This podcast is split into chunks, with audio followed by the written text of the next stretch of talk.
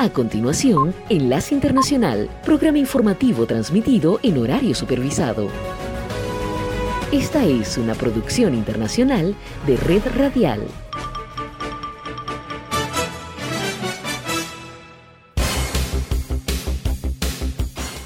Aquí comienza Enlace Internacional Saludos a nuestra audiencia en Caracas, Venezuela y el mundo, a través de nuestra frecuencia Sintonía 1420 AM y en Soy Ángela Montilla en la presentación. Bienvenidos.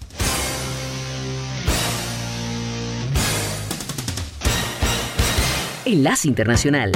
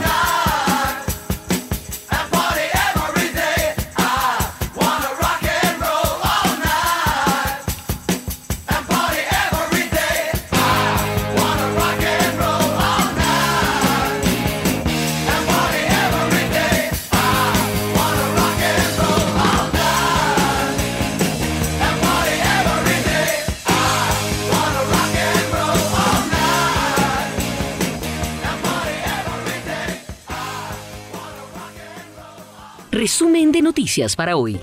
El presidente ucraniano Volodymyr Zelensky dijo anoche que está dispuesto a conversar sobre un compromiso de que Ucrania no aspire a ingresar a la OTAN a cambio de un cese el fuego, el retiro de las tropas rusas y garantías de seguridad para su país. A 27 días del inicio del conflicto ha habido poco avance en las conversaciones. El presidente estadounidense Joe Biden alertó que Rusia está explorando opciones para lanzar posibles ciberataques contra Estados Unidos y pidió al sector privado que actúe urgentemente para reforzar sus defensas. Biden también dijo que Rusia está considerando el uso de armas químicas y biológicas en Ucrania. Estados Unidos aseguró que el retorno del país al acuerdo nuclear de 2015 no es inminente ni seguro, aunque está listo para tomar decisiones difíciles. Nos estamos preparando igualmente para escenarios con y sin un retorno, dijo un portavoz del Departamento de Estado. El máximo líder religioso de Irán, el Ayatollah Ali Khamenei, manifestó su apoyo a las negociaciones sobre el plan nuclear de Teherán que aseguraría un relajamiento de sanciones económicas impuestas por Occidente. La opositora nicaragüense Cristiana Chamorro Barrios, periodista de 68 años, fue condenada por el régimen de Daniel Ortega a ocho años de prisión por los delitos de lavado de dinero, bienes y activos, apropiación y retención indebida, gestión abusiva y falsedad ideológica. El presidente de México, Andrés Manuel López Obrador, inauguró el nuevo y polémico Aeropuerto Internacional de la Ciudad de México en medio de cuestionamientos debido a que el mandatario entregó esa obra a los militares, así como otros grandes proyectos de su administración. En medio de la lluvia y el barro, equipos de rescate buscan rastros de las 132 personas que iban a bordo de un Boeing 737 de la aerolínea China Eastern que se estrelló en zona montañosa en el suroeste de China tras una caída de pocos minutos.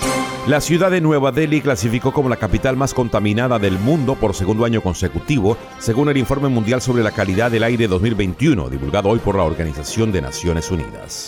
Esta fue la vuelta al mundo en 120 segundos.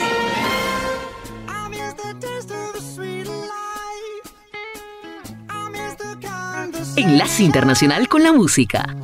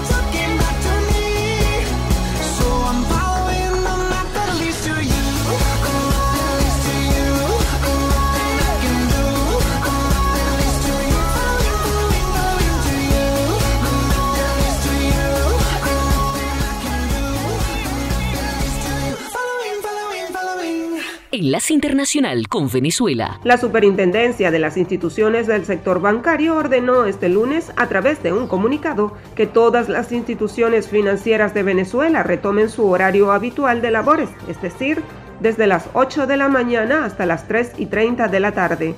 El Metro de Caracas anunció que la venta de boletos y la recarga de tarjetas se hará solo por medios electrónicos, por lo tanto no aceptarán pagos en efectivo. Para ello, todas las estaciones del subterráneo cuentan con equipos de punto de venta y biopago.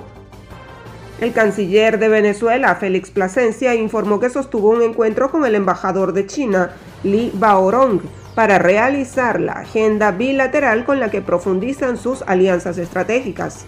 La vicepresidenta de Venezuela, Delcy Rodríguez, dijo que buscarán en sus casas a los niños que padezcan de problemas de desnutrición con la finalidad de brindarle atención sanitaria, solicitando a los médicos hacer recorridos y tener un plan, así como el perfil sanitario de cada hogar. Enlace Internacional.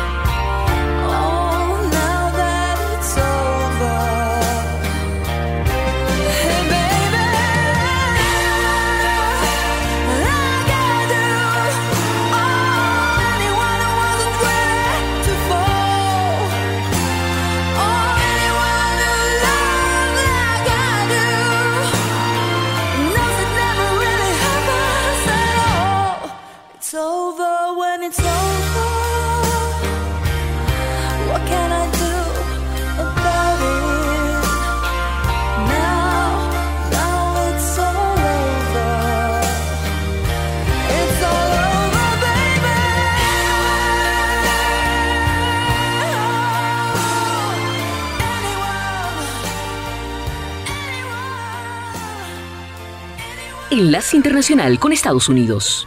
Kiev amaneció hoy bajo un nuevo toque de queda que impide a los residentes de la capital salir de sus hogares ante la creciente amenaza de ataques rusos. Este es el tercer toque de queda impuesto por las autoridades locales desde que el 24 de febrero estalló la guerra. En el vigésimo sexto día de la invasión rusa sobre Ucrania, las tropas del Kremlin no han logrado capturar ninguna de las principales ciudades del país y recurren cada vez más a la destrucción masiva en zonas residenciales, provocando la muerte de cientos de civiles inocentes. Según registros de las Naciones Unidas, cerca de 900 civiles han perdido la vida a causa de la guerra, una cifra que se estima es mucho mayor. Paralelamente, las autoridades ucranianas alertaron a sus residentes sobre nuevos ataques rusos y pidieron a la población que se mantengan prevenidos luego de que el presidente estadounidense Joe Biden advirtiera sobre el posible uso de armas químicas por parte del gobierno de Vladimir Putin.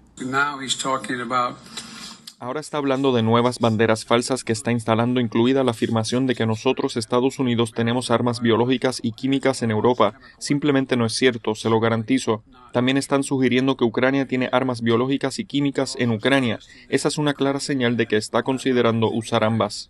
Una dura insinuación que llegó poco antes del esperado viaje del presidente Joe Biden a Europa. El miércoles 23 de marzo viajará hasta Bruselas con la esperanza de que los encuentros presenciales con la Alianza Atlántica, los líderes europeos y los líderes del G7 logren todo aquello que la diplomacia virtual no ha conseguido hasta ahora, acabar con la invasión rusa sobre Ucrania. Sin embargo, los expertos lamentan que, siendo realistas, las negociaciones entre Kiev y Moscú tomarán tiempo y que ambas partes no encuentran un acuerdo en común, pese a los pequeños avances anunciados en los últimos días. En recientes declaraciones, el líder ucraniano Volodymyr Zelensky aseguró que las exigencias del Kremlin son inadmisibles y prometió que cualquier compromiso será sometido a un referéndum. Además, el dirigente Zelensky también se dirigió a todos los ucranianos en un mensaje de ánimo y aliento, en especial a los residentes del sur donde la contienda se ha concentrado. La resistencia para los ucranianos es una característica del alma y realmente quiero que ustedes, todos nuestros ucranianos en el sur, nunca piensen ni por un momento que Ucrania no lo recuerda. Donde sea que estén en dolor, cuando resistan a pesar de todo, por favor sepan que nuestros corazones están rotos en este momento porque no estamos con ustedes y le pedimos a Dios que los sostenga hasta que podamos expulsar a los extranjeros. Por su parte, el Kremlin negó las acusaciones de Estados Unidos que aseguran podría estar planeando ataques cibernéticos como respuesta a las sanciones económicas impuestas por Occidente. El portavoz del gobierno de Vladimir Putin, Dmitry Pekov, aseguró que el Kremlin no se dedica al bandolerismo. Enlace Internacional.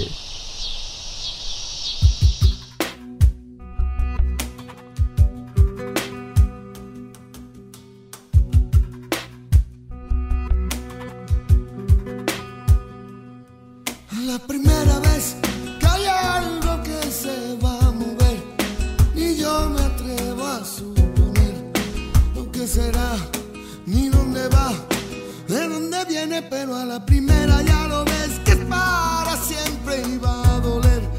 No hay forma buena de perder. La vida, vida, vida, bien y va. Vuelvo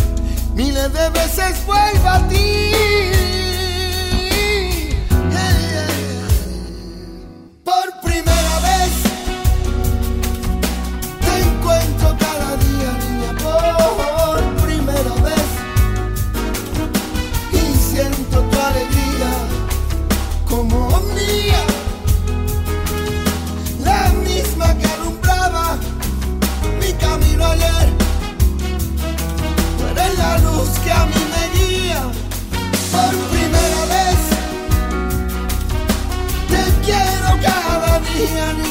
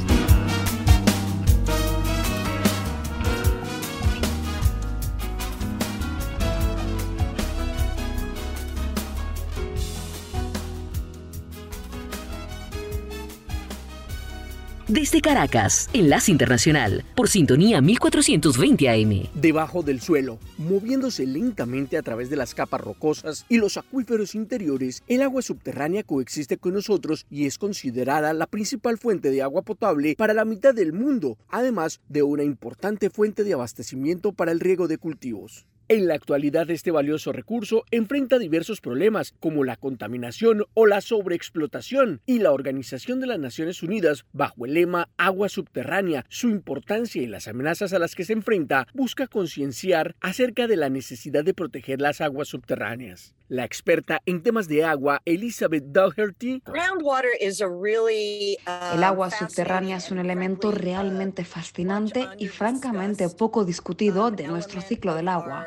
A medida que la lluvia o la nieve se filtran por el suelo, se convierten en agua subterránea, a menudo se conserva limpia y permanece almacenada en la tierra, generando una reserva que eventualmente podrá ser una fuente de agua durante tiempos de sequía. Expertos en agua de la Universidad de California, Merced Josué Medellín Azura, Entonces, el agua subterránea es una especie de amortiguador para muchos lugares de riesgo en el mundo para sustituir por esta pérdida de agua superficial durante las sequías. A los defensores del medio ambiente les preocupa que los acuíferos más grandes del mundo se agotan más rápido de lo que se recuperan, un fenómeno que puede conducir a otras cuestiones, según apuntó la directora de Totalmente H2O. El suelo comienza a agotarse, hundirse y no puedes volver a llenarlo. Como si no pudieras volver a bombearlo llenándolo de agua. Has perdido esa capacidad de almacenamiento de agua. Los expertos dicen que la gente debería preguntar de dónde viene el agua y presionar a sus funcionarios electos para que incluyan la gestión del agua en el establecimiento de políticas para el futuro crecimiento. Enlace Internacional.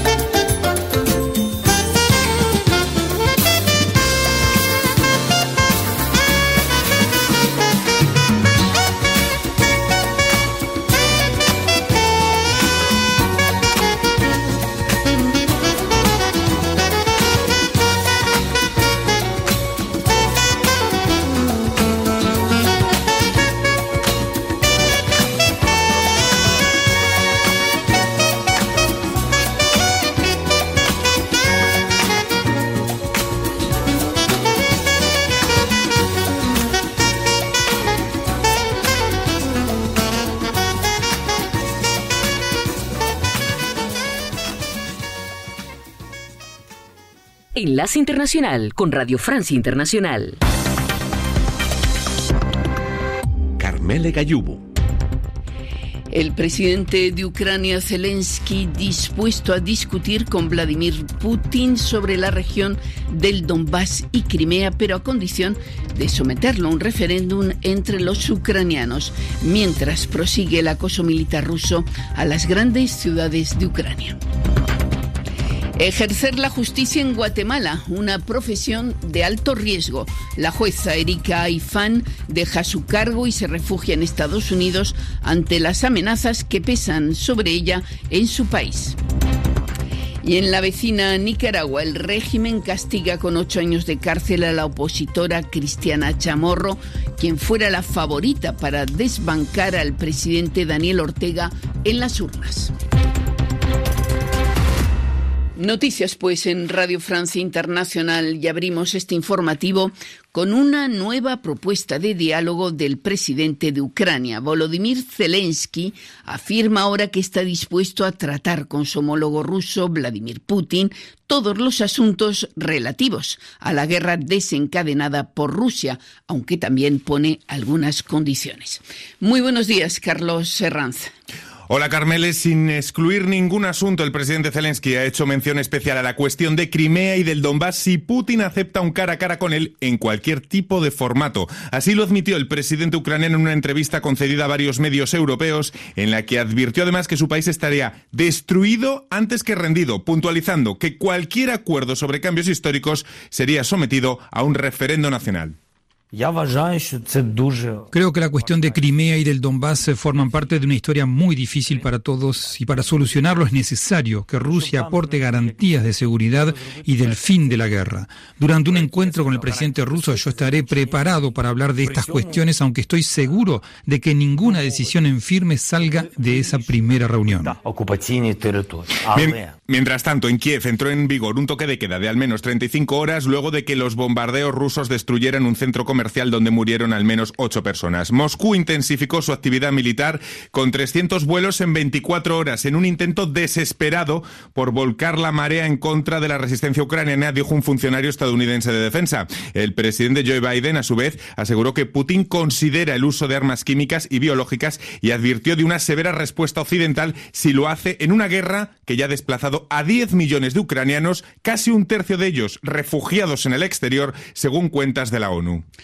Y Carlos, quizás una de las motivaciones para ese posible diálogo es el número de bajas que esta guerra está causando también entre el ejército ruso, una cifra ha llamado la atención en las últimas horas, Carlos. Sí, Carmele, las muertes de generales del ejército ruso exhiben los puntos débiles de la estrategia del Kremlin en Ucrania. Las bajas entre los altos mandos revelan que el impacto de la guerra en las tropas rusas es muy superior a lo esperado, con estimaciones que apuntan a miles de muertes de soldados. El último alto mando fallecido ha sido el jefe adjunto de la flota del Mar Negro, el capitán del primer rango, Andrei Palí. Su muerte la confirmó el pasado domingo por Telegram el gobernador de Sebastopol en una de las raras confirmaciones de altos mandos fallecidos en esta guerra. Las muertes de otros tantos militares de alto rango rusos no están claras, pero tampoco Moscú las ha desmentido. Además, fuentes oficiales del gobierno ucraniano también han anunciado el cese de ocho altos mandos oficiales rusos, una purga que varios medios han tratado de confirmar. Gracias, Carlos Serranz. Y como lo decías antes, los bombardeos rusos ah, se han intensificado en algunas zonas de Ucrania. El ejército ruso ha realizado 300 vuelos en 24 horas. Las fuerzas de Vladimir Putin han sido acusadas además de causar una catástrofe humanitaria en Mariupol, donde unas 350.000 personas siguen atrapadas allí sin agua y electricidad. Ese puerto ha sido bombardeado sin tregua y allí más de 2.000 personas han muerto, según afirman las autoridades locales, en lo que el jefe de la diplomacia europea eh, de la Unión Europea, Josep Borrell, ha calificado como un masivo crimen de guerra. Y precisamente Borrell confirmó un cuarto paquete de sanciones contra el comercio ruso, el acceso al mercado, la pertenencia a las instituciones financieras internacionales y la exportación de bienes de lujo. Apuntando específicamente a los sectores del acero, el carbón y la energía. Además, el jefe de diplomacia europea explicó que las últimas decisiones de los ministros eh, explicó las últimas decisiones de los ministros que dijo son un primer paso hacia una nueva política de seguridad en Europa. Josep Borrell. Tenemos que trabajar juntos más cerca. Tenemos que coordinar mejor nuestros gastos, tenemos que ser capaces de reaccionar y una de las formas de reaccionar rápido es esta capacidad de despliegue rápido que se ha acordado. Estoy muy contento de que finalmente esta propuesta haya sido acordada por los Estados miembros, lo que nos permitirá movilizar 5.000 soldados entrenados y equipados para reaccionar ante una crisis. Y las gestiones diplomáticas van a continuar esta semana con un viaje del presidente estadounidense Joe Biden a Europa para conversar con los gobernantes de la Unión Europea, la OTAN y asimismo los miembros del G7. Por cierto, que el presidente de Estados Unidos ha dicho que está claro que Estados Unidos considera el uso de armas químicas y biológicas en Ucrania y advirtió de una severa respuesta de Occidente si Rusia decide así hacerlo. Y Biden advierte también que los servicios de inteligencia de Estados Unidos apuntan a una creciente amenaza cibernética rusa y pide a las empresas estadounidenses que se preparen a defenderse sin perder más tiempo. La jueza guatemalteca Erika Aifán, una figura clave de la lucha contra la corrupción en ese país, anunció su renuncia y su exilio a Estados Unidos. Erika Aifán es uno de los 15 magistrados guatemaltecos que se han ido del país en tan solo un año. La jueza afirma que había un pacto en el seno de la Corte Suprema para encarcelarla y que temía que el propio Estado guatemalteco atentase contra ella. En Guatemala, dice Erika Ifán, ya no hay Estado de Derecho y le explicó a Lucía Valentín por qué lo piensa así. Creo que es algo que viene de antes y que está relacionado con estructuras político-criminales que han cooptado los tres poderes del Estado, no solamente el Ejecutivo, sino también el Legislativo y el Poder Judicial. Por eso hablo de una ruptura del Estado de Derecho, porque creo que en este momento en Guatemala no hay una garantía de un debido proceso, del respeto a los derechos humanos. Los jueces y juezas somos los primeros defensores de derechos humanos. Sin embargo, se nos está negando a través de múltiples acciones de amenazas, intimidación, hostigamientos, seguimientos de vehículos sin placas, vigilancias en nuestras casas, en nuestros lugares de trabajo, constantes seguimientos y grabaciones por personas desconocidas pues se nos está negando ese derecho a defender derechos. Y entonces vemos la vulnerabilidad en la que se encuentran todos los ciudadanos y ciudadanas en el país. ¿A quién cree usted que beneficia esa ruptura del Estado de Derecho en Guatemala? A estas estructuras político-criminales. Es parte de la forma en que operan para mantener la corrupción y la impunidad. Su objetivo era detener los avances en las investigaciones de los casos de alto impacto. En el juzgado a mi cargo estaba un proceso al que algunos actores denominaron públicamente la multicausa. Y es histórico este proceso porque desarrolla investigaciones contra los tres poderes del Estado.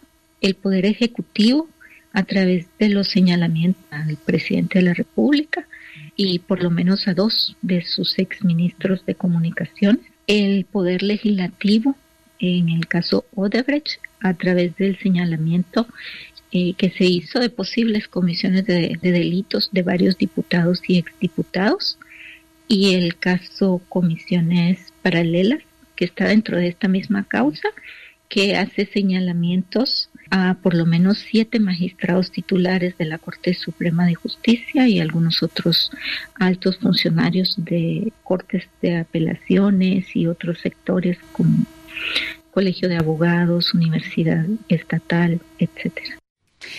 Escuchaban a la jueza guatemalteca Erika Ifán, entrevistada por Lucía Valentín, y la periodista y ex aspirante a la presidencia de Nicaragua, Cristiana Chamorro, ha sido condenada a ocho años de cárcel. Un tribunal la había declarado culpable de varios delitos financieros que le habían sido atribuidos por el régimen de Daniel Ortega. Los detalles con Orlando Torricelli. Cristiana Chamorro, de 68 años de edad, favorita para derrotar a Daniel Ortega en las elecciones presidenciales de noviembre del año pasado, había sido puesta en arresto domiciliario seis meses antes, disposición que obviamente la apartó definitivamente de su trayectoria política. Según la Fiscalía, los delitos de lavado de dinero y apropiación indebida fueron cometidos a través de la Fundación Violeta Barrios de Chamorro, ONG que lleva el nombre de la expresidente de Nicaragua y madre de Cristiana, dedicada a promover la libertad de expresión. Este lunes, por el mismo caso, también fueron condenados a nueve años de cárcel Pedro Joaquín Chamorro, hermano de Cristiana, así como dos ex empleados y el chofer de Cristiana con condenas de hasta 13 años.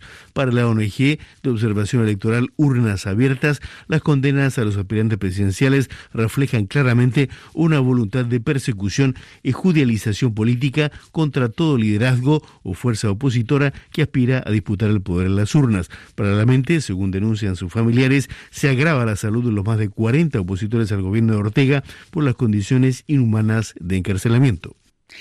Gracias, Orlando. Y el presidente de México, Andrés Manuel López Obrador, inauguró ayer un nuevo aeropuerto en Ciudad de México, la capital, que es la primera de sus grandes obras de infraestructura.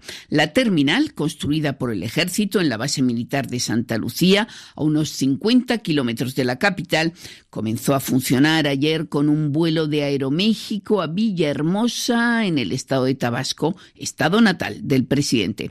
El aeropuerto sustituye a otra terminal que el gobierno de Enrique Peña Nieto había empezado a edificar en los suburbios de la capital por un costo de 13 mil millones de dólares. López Obrador había cancelado esa obra denunciando que estaba plagada de corrupción y que era un derroche de recursos. El nuevo aeropuerto, inaugurado ayer, contó con un presupuesto de unos 3.657 millones de dólares, pero también fue criticado, por ejemplo, porque aún no se han concluido los accesos terrestres a, dicho, a dicha terminal desde la capital mexicana. Y para terminar, decirse, decirles que ha muerto en el hospital el activista independentista corso Iván Colona, quien había sido encarcelado por el asesinato de un prefecto en Córcega, murió tras la agresión de otro preso. Hasta aquí el informativo de RFI. Sintonía 1420 AM está presentando Enlace Internacional.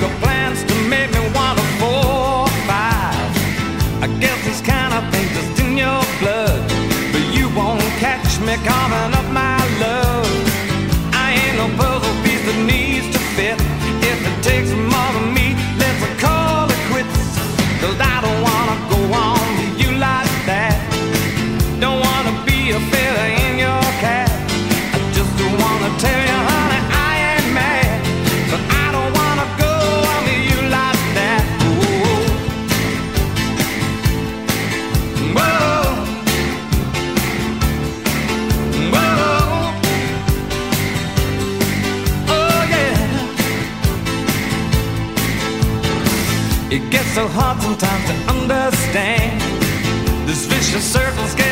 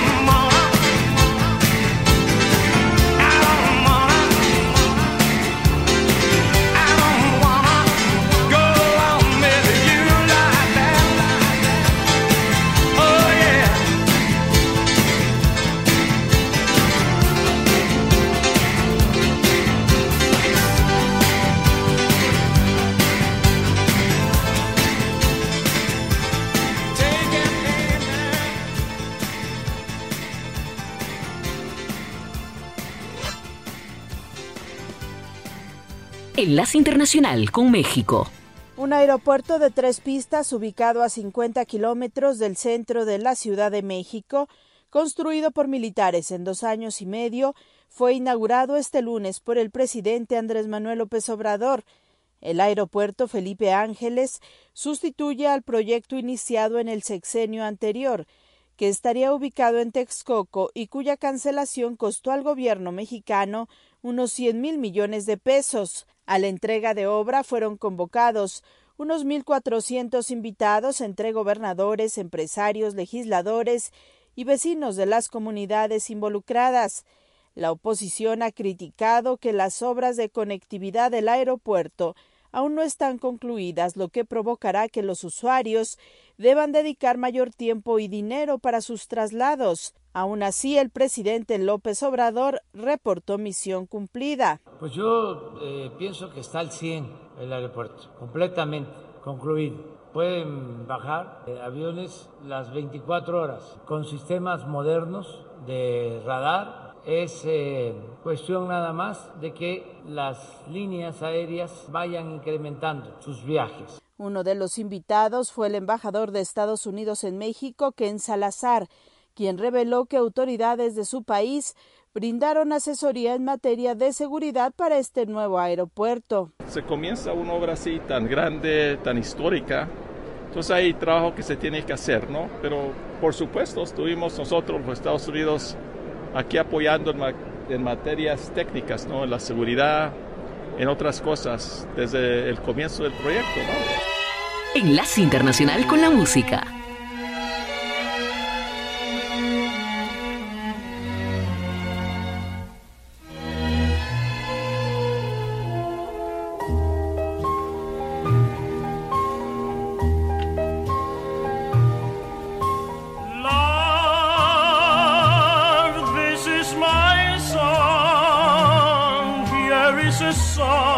A serenade to you. The world cannot be wrong if in this world there's you.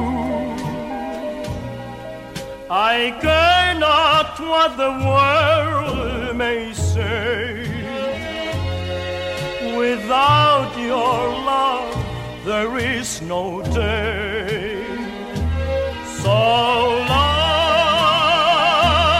this is my song. Here is a song, a serenade.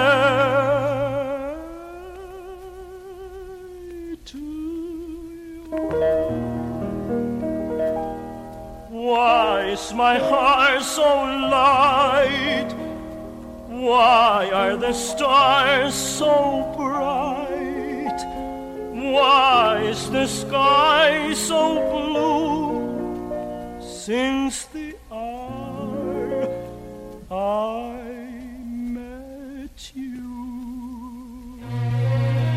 Flowers are smiling bright, smiling for our delight, smiling so tenderly for the world, you and me. So long, this is my song. Here is a song, a serenade to you.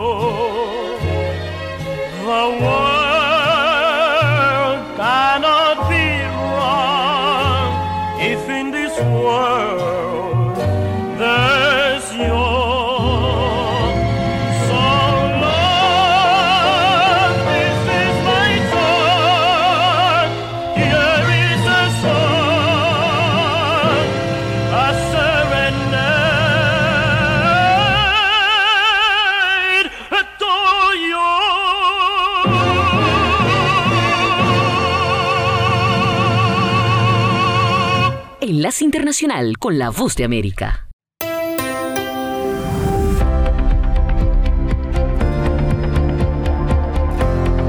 Cordiales saludos a nuestra audiencia desde Washington. Soy John F. Burnett y hoy en Conversando con la Voz de América abordamos el tema de la imagen personal y cómo la moda puede ayudar a personas a verse y sentirse bien. Nuestra colega Cristina Caicedo Smith entrevistó a la venezolana Daniela Camun, fundadora del Project Glam, una iniciativa de redes sociales que busca empoderar a través de la belleza y la imagen.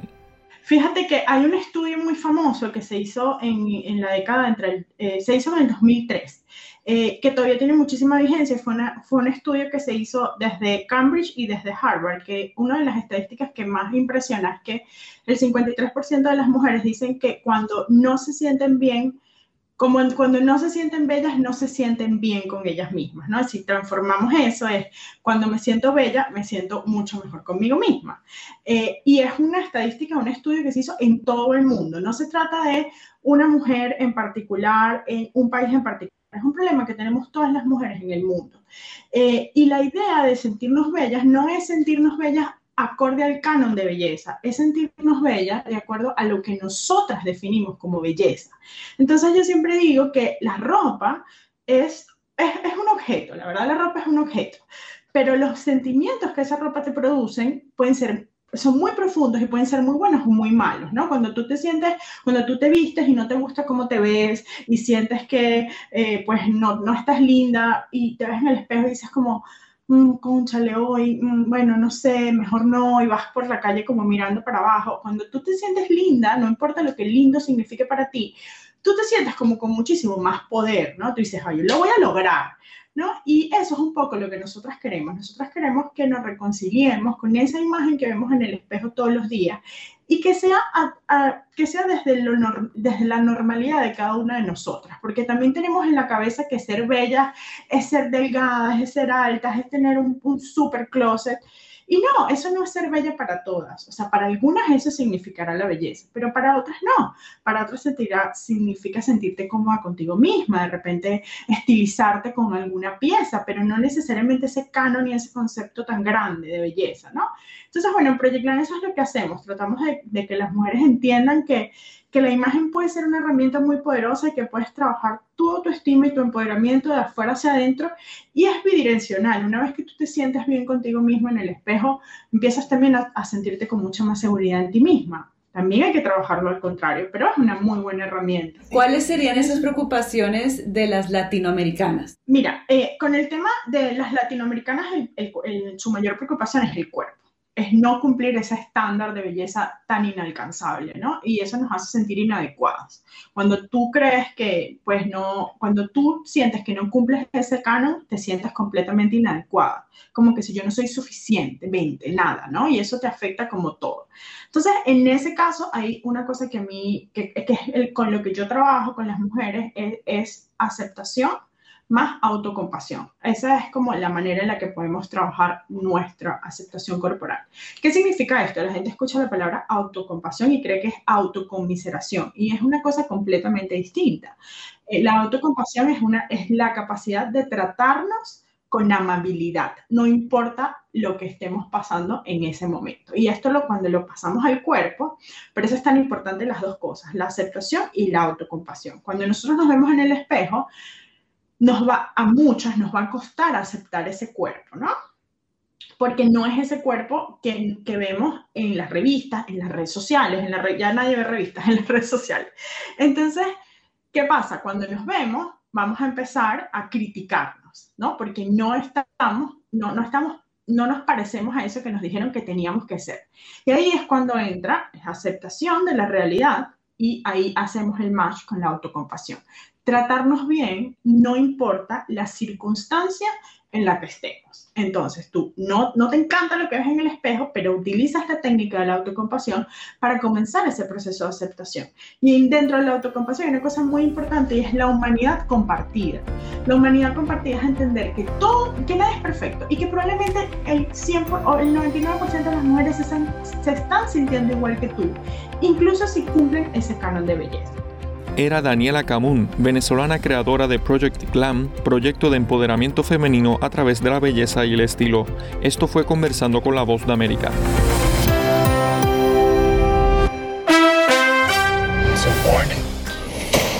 Estas son algunas de las películas más taquilleras para el 21 y 22 de marzo en Estados Unidos. The Batman con Robert Pattinson es por tercera semana consecutiva la que ocupa el primer lugar en América del Norte con 300 millones de dólares desde su estreno. La japonesa animada Jujutsu Kaisen Zero lleva casi 18 millones de dólares. Adaptación de juegos de video de Sony Pictures Uncharted con Tom Holland se acerca a los 130 millones. La aventura canina Dog lleva 54 millones de dólares y sacó de las primeras cinco Spider-Man No Way Home que ya puede verse en el servicio Amazon Video. Spider-Man lleva 798 millones de dólares y está a punto de convertirse en la tercera película en superar la barrera de los 800 millones de dólares en América del Norte después de Avengers Endgame y The Force Awakens. Aparte de Pinocho, Disney anunció que hará un remake de Bambi. La idea de Disney es revivir la historia del pequeño venado y sus amigos en el bosque al comienzo de la primavera. La película, que está en preproducción, será realizada como el libro de la selva y el Lion King con lo más reciente en tecnología animada. El homenaje de Music Cares a la cantautora canadiense Johnny Mitchell finalmente será el primero de abril. El acto iba a realizarse a fines de enero, pero fue postergado debido a un marcado aumento de casos de coronavirus por la variante Omicron en Los Ángeles. En el homenaje actuarán entre otros Cindy Lauper, Herbie Hancock, Billy Porter, Shaka Khan, John Baptiste, Pentatonix, Graham Nash y Steven Stills. Music Cares es el brazo caritativo de la Academia de la Grabación. Marzo de 1970, The Guess Who debutan en la cartelera con el sencillo American Woman, que en mayo de ese año llegó al primer lugar. Marzo de 1981, la canción Take It on the Run de R.E.O. Speedwagon alcanza el puesto número 5. Marzo de 1992, meses después del fallecimiento de Freddie Mercury, Queen reaparece en la Hot 100 con Bohemian Rhapsody. En los años 70 el tema alcanzó el puesto 9 y en los 90 el segundo lugar de las 100 calientes. La canción pertenece a la banda sonora de la película Wayne's World protagonizada por Mike Myers y Dana Carvey. La página de Facebook en honor al escritor Eric Carl nos recuerda que el primer día de primavera también fue el día de la oruguita muy hambrienta, el Very Hungry Caterpillar Day. Desde Washington le decimos hola a los días más largos y menos fríos. Alejandro Escalona, Voz de América.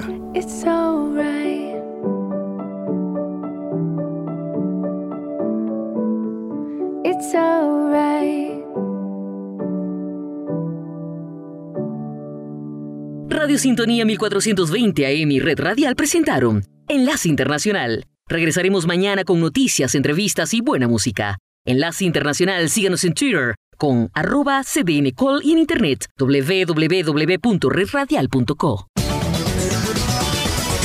Este programa también puede escucharse como podcast en Spotify, Apple Podcast, Google Podcast o en nuestra página web www.redradial.co. Búscanos en tu plataforma preferida de podcast como Red Radial.